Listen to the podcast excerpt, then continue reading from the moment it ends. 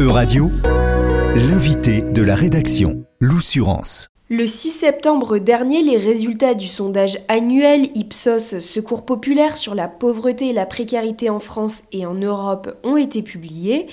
Des citoyens de 10 pays européens différents ont été interrogés. La Moldavie, le Portugal, la Roumanie et la Serbie sont les quatre nouveaux pays sondés cette année, aux côtés donc de la France, de l'Allemagne, de la Grèce, de l'Italie, de la Pologne et du Royaume-Uni, déjà interrogés en 2022. Pour en parler, je suis avec vous, Sébastien Tolo. Vous êtes le secrétaire national du Secours populaire. Donc merci d'être avec nous et bonjour. Bonjour.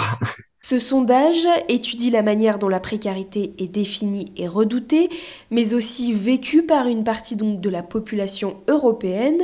Que constatez-vous en 2023 avec cette enquête Ipsos Secours Populaire? Quelle est la situation en France et puis quelle est la situation en Europe? Eh bien, c'est euh, effectivement le 17e baromètre de Ipsos Secours Populaire euh, qui permet de mesurer euh, en France et puis maintenant pour la deuxième année euh, dans dix pays d'Europe la situation économique, financière des foyers. Et ben, l'année 2023 n'est pas une année sur laquelle on, on, peut constater malheureusement une embellie, c'est même plutôt loin de s'améliorer, puisqu'il y a une augmentation violente des prix dans tous les domaines.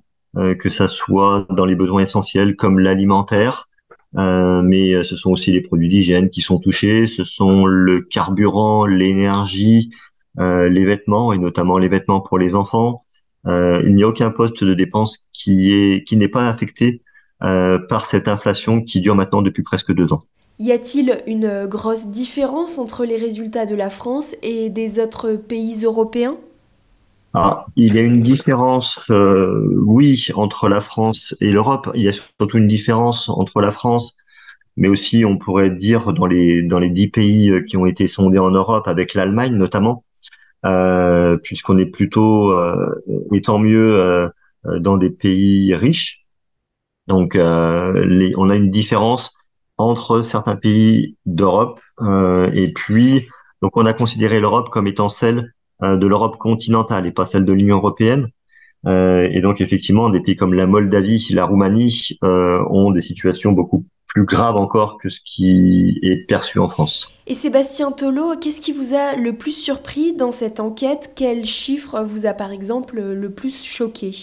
Alors euh, sur la partie, euh, on va dire Europe, euh, un, un, chiffre qui est un peu un chiffre à l'envers, un miroir, c'est-à-dire que euh, il y a seulement 60, seulement 18% des, des Européens qui se disent être dans une bonne situation économique. Euh, donc, si on l'inverse, c'est plus de 80% des Européens estiment que leur situation, à un moment donné, est difficile. Et c'est, c'est un chiffre qu'on retrouve aussi, euh, aussi en France. Et euh, pour moi, les chiffres les plus, les, les plus alarmants, euh, en fait, c'est la combinaison des chiffres et notamment le fait que quand on a commencé à rogner sur tout, on ne sait plus quelles dépenses euh, euh, encore réduire. On est dans une contrainte quotidienne et on en arrive à, pour euh, beaucoup, et notamment au niveau de l'Europe, euh, à sauter des repas. Voilà, donc et, euh, et, à remettre en cause la question de sa santé. 30% des Européens déclarent avoir eu faim et sauter un repas. La précarité, ici, elle s'incarne par la privation.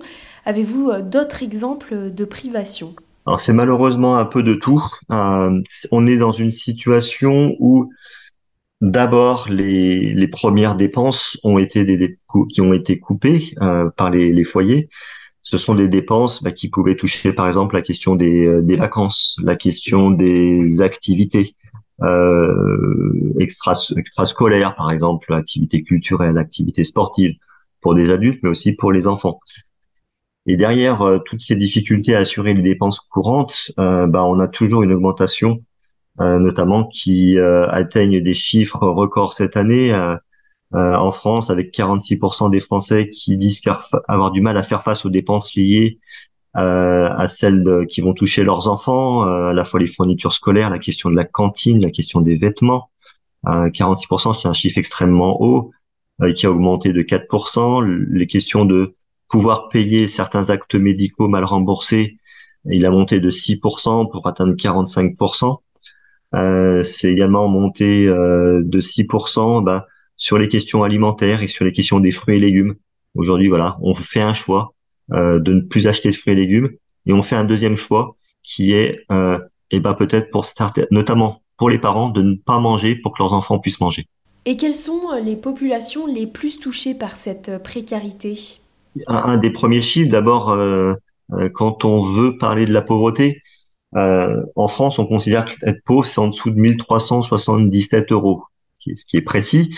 Euh, mais si on le compare au SMIC, le SMIC est à 1383 euros, c'est-à-dire 6 euros de plus. Donc aujourd'hui, euh, même en travaillant, on se retrouve dans des situations de précarité. Si on tient compte du seuil de pauvreté euh, de l'INSEE, on est à 1100 euros. Donc ça concerne plus de 9 millions de personnes en France. Et dans les publics que, en tout cas, euh, nous, nous recevons au secours populaire, euh, le plus important, effectivement, ce sont d'abord les foyers monoparentaux, c'est-à-dire les femmes qui élèvent seules leurs enfants, euh, qui ont le plus de mal à s'en sortir, et puis ont une, augmentation des étudiants et des personnes âgées. J'aimerais revenir sur un autre chiffre, cette fois un chiffre un peu plus positif. 76% des Européens se déclarent disposés à s'impliquer personnellement pour aider ceux en situation de pauvreté. Il y a quelques jours, je suis allée rendre visite à un centre du secours populaire au Lila, en Seine-Saint-Denis, et les personnes, les bénévoles là-bas m'expliquaient que eux, ils recherchent activement des bénévoles et qu'ils ont du mal à trouver des bénévoles qui s'impliquent euh, activement. Qu'est-ce que vous en pensez euh, Qu'est-ce que vous, euh, vos collègues sur le terrain remarquent? On, est sur un souhait, donc déjà, moi, je, c'est quand même un, pourcentage positif la, traduction après concrète, elle est peut-être plus compliquée parce que selon aussi euh, euh, où on habite, on va trouver euh, des formes d'engagement euh, qui vont peut-être être un petit peu euh, différentes de ce que l'on pensait faire. Donc la difficulté, elle est de d'un côté de pouvoir continuer d'assurer l'accueil des personnes. De, on subit une pression, une pression des besoins extrêmement forte. Euh, sur, en, France, mais dans les pays aussi européens. Et d'un autre côté, en France, on doit aussi accueillir du monde et en même temps donner du temps pour accueillir des bénévoles pour faire cette solidarité. C'est vrai que c'est c'est vrai que c'est pas simple. Euh, il faut quand même se dire que ça veut dire qu'on n'est quand même pas dans une résilience aujourd'hui de la part de la population française et européenne. Certes, euh, c'est un chiffre euh, qui est donné, des, des gens qui souhaitent, euh, donc c'est un souhait.